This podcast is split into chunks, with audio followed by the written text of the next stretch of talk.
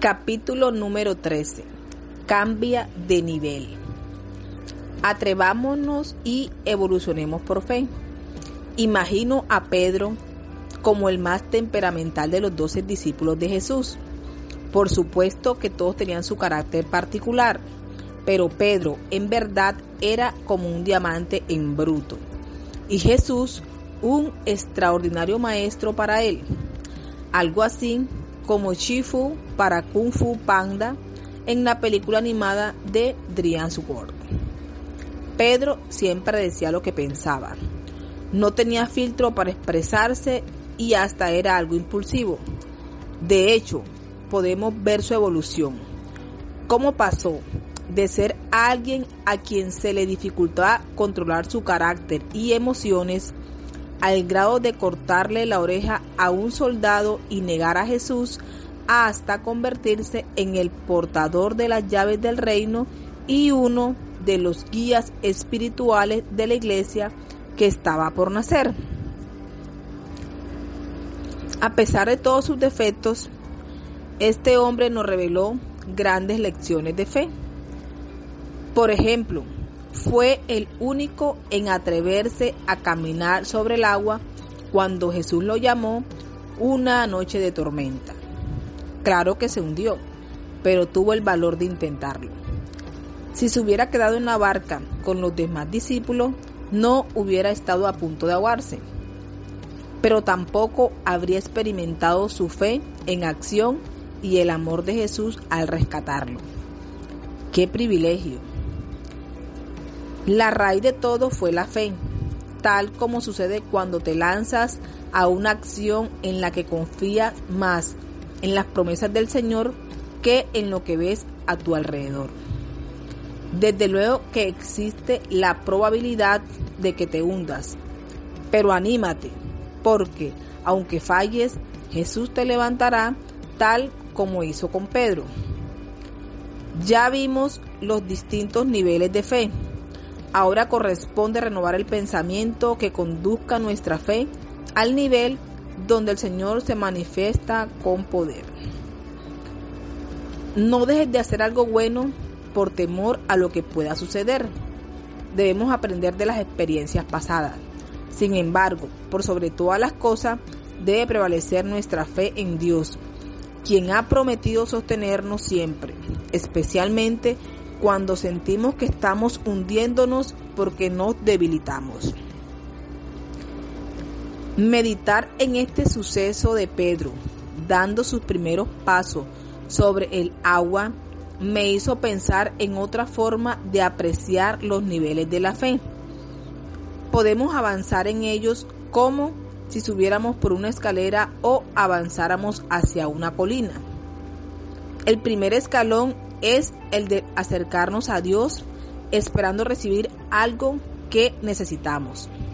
Salud, restauración, provisión o consuelo. Cuando Jesús obró milagros como la multiplicación de los panes y los peces, muchas personas fueron bendecidas y su fe creció.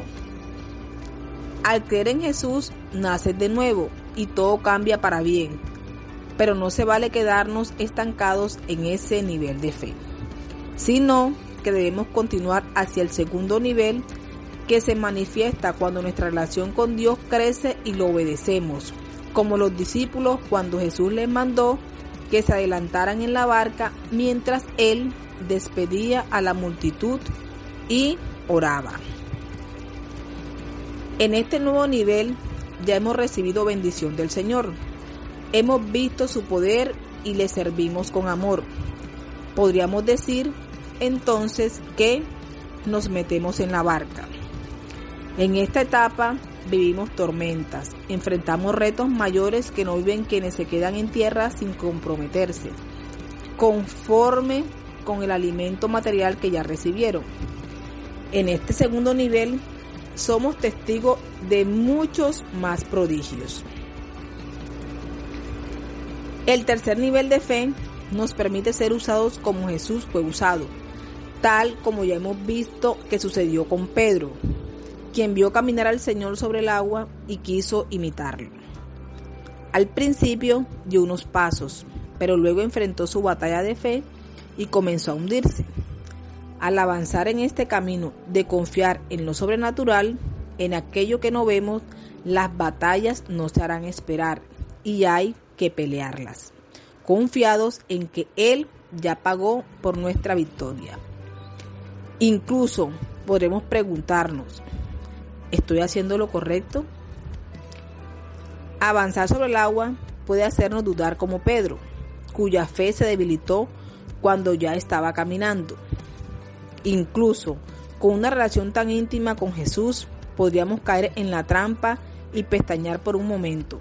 Podríamos creer que los préstamos bancarios funcionan más que la provisión de nuestro Padre, o que las palabras de desaliento que escuchamos son más poderosas que las palabras que hemos recibido de Dios. No confíes en la barca que te ofrece seguridad. Sigue buscando a Jesús y avanza con pasos de fe hacia Él. No confíes en la barca que te ofrece seguridad. Sigue buscando a Jesús y avanza con pasos de fe hacia Él.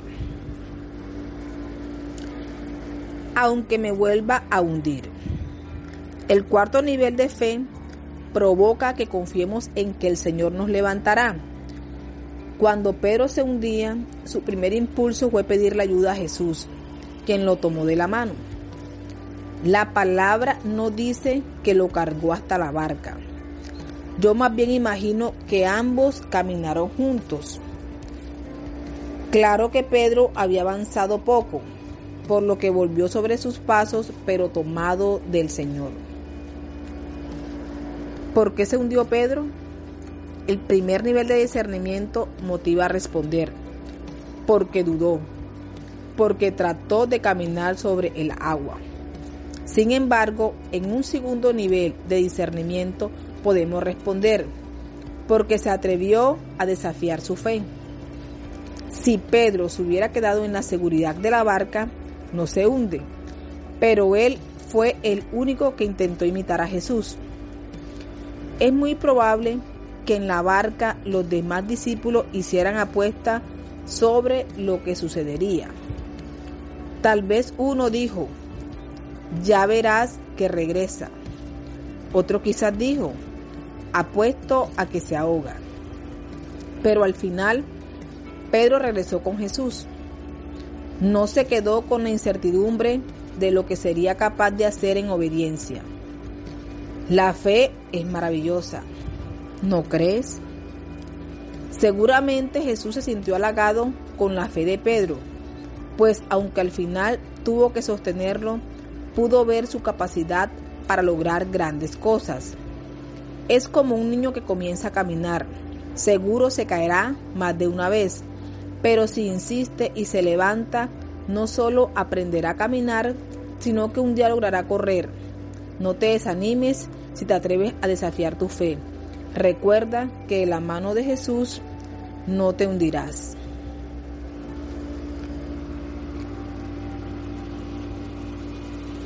renuévate. De nuevo vemos que renovar nuestro entendimiento es la clave.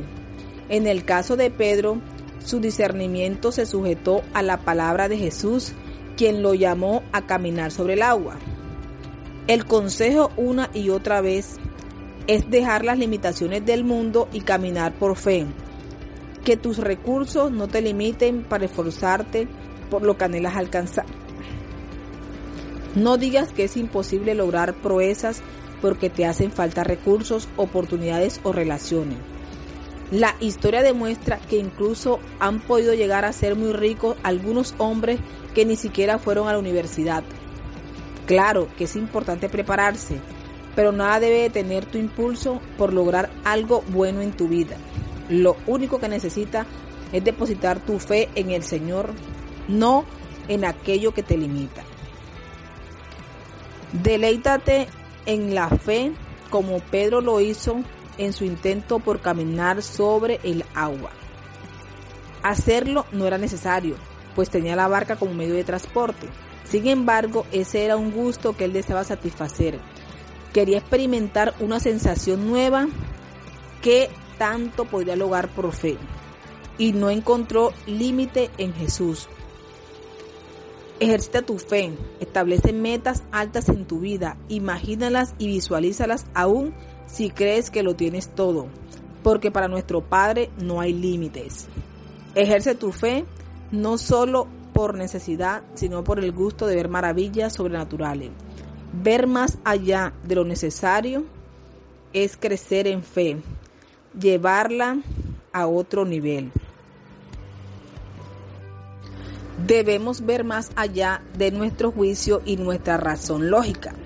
Un despido laboral puede verse como una enorme tragedia o bien como una oportunidad para renovarte y buscar mejores oportunidades. No intentes comprender las causas de lo que te sucede, sino más bien afirma que no importa lo que pase, porque confías en que el Señor tiene el control. La pregunta no es por qué estás enfrentando determinada situación, sino cuál será el propósito. No te quejes ni te lamentes. Llena tu entendimiento de fe y alcanza el siguiente nivel al decir, Dios tiene un plan, algo grande se manifestará en mí. Él está conmigo, no me ha dejado me acompañará si me caigo. Dios quiere cambiar tu nivel de fe, pero debes cambiar tu entendimiento y ser positivo. Avanza. Evolucionar en nuestro nivel de fe requiere avanzar en madurez y permitir que nuestro Padre nos transforme para ser capaces de descubrir cuál es su voluntad. Para lograrlo, renovemos nuestra mente donde se origina todo pensamiento. Debemos pensar diferente para lograr lo bueno que esperamos. Por ejemplo, sabemos que Dios quiere restaurar a nuestra familia, pero decidimos tomar acciones y tal vez insistimos en hacer cosas guiados por nuestra propia prudencia cuando lo que realmente corresponde hacer es pedir sabiduría y estrategia por parte del Espíritu Santo.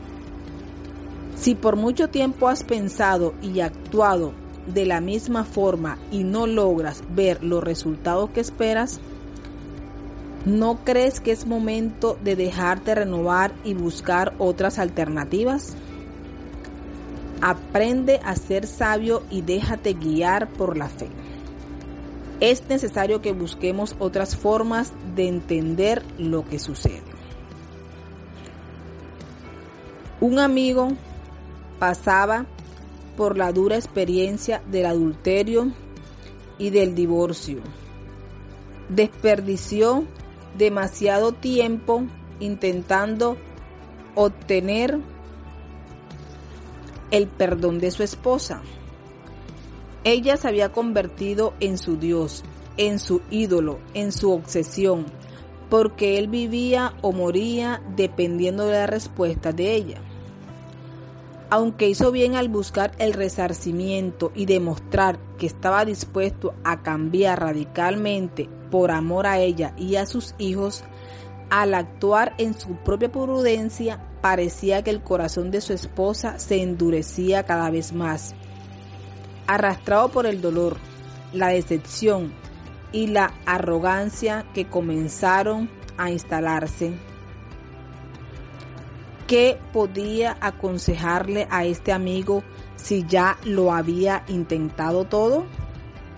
Y aún más, ¿qué podía decirle si todo lo que había hecho era bueno? Él tenía fe y cada mañana esperaba un milagro de restauración que tardaba demasiado. Se sentía solo y frustrado, a punto de tirar la toalla, convencido de que la condenación era lo que le esperaba por el resto de su vida. Sin embargo, sabemos que Dios no quiere eso y que siempre hay esperanza, que nuestras faltas ya han sido perdonadas por su gracia y amor, no porque lo merezcamos. Lo que a mi amigo le faltaba era enfocar su atención en Dios y ya no en su esposa. Tener paciencia, no actuar bajo su prudencia según lo que el mundo le decía que debía hacer, sino buscar profunda intimidad con su Padre, darle la honra y la gloria, agradecerle, porque sin ninguna duda Él obraría con poder sobre su familia en ruinas. El Señor debía restaurarlo a él y a su esposa. Ellos debían morir a su vieja manera de vivir y nacer de nuevo. Su nivel de fe debía crecer y fortalecerse en medio de esa terrible tormenta, quizá la más dura que un hombre puede enfrentar. De eso se trata renovar nuestro entendimiento por medio de la fe. Yo sé que algunos pensarán, es más fácil escribirlo que hacerlo, pero es en tales momentos cuando aplica decir que todo lo podemos en Jesús, quien nos fortalece. Muchas veces al esperar un milagro nos aferramos a la promesa de que todo es posible para quien cree, que podemos mover montañas si tenemos fe, pero debemos estar claros que la primera montaña a remover es esa que está en nosotros y que nos hace dudar frente a la decepción. El primer milagro de mi amigo debía suceder en su interior, cambiar de mentalidad y enfoque, rendirse al Señor, soltar la carga, la culpa y creer que era merecedor del perdón que Dios ya le había dado. Cuando pudiera decir con total libertad, Padre, sé que tu voluntad es buena para mí y para mi familia. Tengo fe, te entrego el control. Tú obrarás mejor que yo. Iría en el camino correcto hacia la restauración. Obtendría la paz y paciencia que sobrepasa todo entendimiento especialmente porque en asuntos como ese el proceso podría tomar años. No porque Dios quiera castigarnos, sino porque la sanidad del corazón depende de cada uno. Entonces, a renovar nuestro entendimiento se ha dicho. Permitamos que la palabra de Dios reconfigure nuestra capacidad de juzgar serenamente la realidad y nos ayude a sacar buenas conclusiones sin exagerar o malinterpretar. Tomémonos el tiempo para analizar por qué es importante comprender algo antes de juzgarlo, pues al entender equivocadamente, nuestro juicio también será erróneo. Muchas veces solemos cometer errores al juzgar a una persona sin conocerla. Asimismo, algunos juzgan a Jesús y lo malinterpretan sin antes permitir que la lectura del Evangelio impacte su entendimiento. Algunos dicen que él fue un caballero, pero cuando leí sobre los milagros que hacía, me di cuenta de que realmente hizo cosas que en esta época parecerían poco educadas, como escupir y hacer lodo para que alguien sanara. Si yo hiciera eso ahora, seguro que no me definirían como un caballero. Pero si permitiéramos que el Señor renueve nuestro entendimiento, cambiaría nuestra perspectiva de todo y más que detenernos en juzgar los métodos, apreciaríamos el milagro. No demos espacio a los malos pensamientos. Esto implica aprender a interpretar positivamente la información que recibimos y vivir confiados en su amor. El mundo nos dice, piensa mal y acertarás. Pero el Señor nos dice, piensa en todo lo bueno, justo, puro, amable y honesto. ¿A quién rendirás tu voluntad? Repítelo hasta que esta verdad impacte tu mente. La voluntad de Dios para mi vida es buena, agradable y perfecta. Por eso debo buscarlo compasión.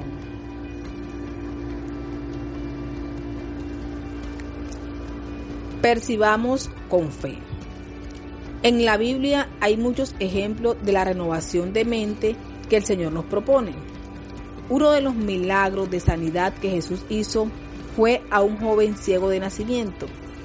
En ese caso, Él provocó un cambio en el entendimiento de los discípulos al motivarlos para que dejaran de pensar en culpables y se concentraran en buscar la voluntad de Dios.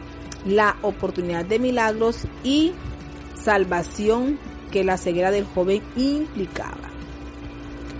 ¿Ves cómo en una misma situación puede cambiar la perspectiva y se altera el resultado? En ese caso, la obra de Dios se manifestó en sanidad, pero en otro se manifiesta en fortaleza para superar una deficiencia, como el caso del niño ciego que escala montañas junto con su padre. ¿No son gloriosos ambos testimonios? Eso es lo que debemos pensar. No importa lo que suceda, la gloria del Señor se manifestará en mi vida porque su voluntad es perfecta para mí y lo alabaré en cualquier situación. La situación es como la de un amigo frente a un terrible diagnóstico por el cual esperaba un milagro de sanidad. Sin embargo, el tiempo pasaba y no sucedía. Así que su fe comenzó a tambalear hasta que Dios le ayudó a renovar su entendimiento al decirle, tú esperas un milagro de sanidad, pero estás viviendo otro milagro, el de mi amor y fortaleza en medio de esta prueba. Yo estoy y estaré contigo. Esa revelación le devolvió el gozo y fortaleció su fe. Le ayudó a recordar que en Dios no hay despropósitos y que sin importar cuál sea nuestra circunstancia, él tiene un plan para nosotros. Solo debemos confiar y alinear nuestra perspectiva a la suya. Al hacerlo, el afán desaparecerá. Ya no lucharemos para que se cumpla nuestra voluntad, sino por mantenernos expectante a ella. Sin duda, las obras de Dios se manifestarán si cambiamos nuestro pensamiento, lo que transformará nuestra percepción y juicio respecto a lo que enfrentamos. Esa renovación llevará nuestra fe a un nuevo nivel. Si pasamos una mala situación económica, nuestro pensamiento debe ser de prosperidad y esto cambiará nuestra percepción y juicio, por lo que buscaremos nuevas opciones con entusiasmo y con fe sembraremos para cosechar. De esa forma Dios se manifestará y nos levantará. Aprende a ver oportunidades de milagro donde otros ven pecado y derrota. La percepción debe ser diferente para que los resultados sean buenos. Yo lo he vivido en las noches de gloria, las cruzadas de milagros que organizamos en diferentes países de Latinoamérica, donde muchas personas reciben sanidad y ni siquiera saben de protocolos religiosos. Simplemente creen con todo su corazón y Dios se manifiesta como resultado de esa fe sin límites. Aprende a ver oportunidades de milagro donde otros ven pecado y derrota. La percepción debe ser diferente para que los resultados sean buenos.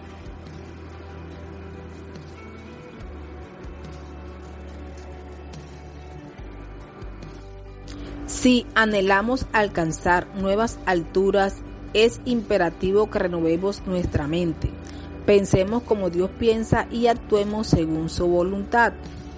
El caso de la mujer con flujo de sangre que fue sanada al tocar a Jesús es otro ejemplo de cómo Él ve las cosas desde una perspectiva diferente más allá de la que ven otros.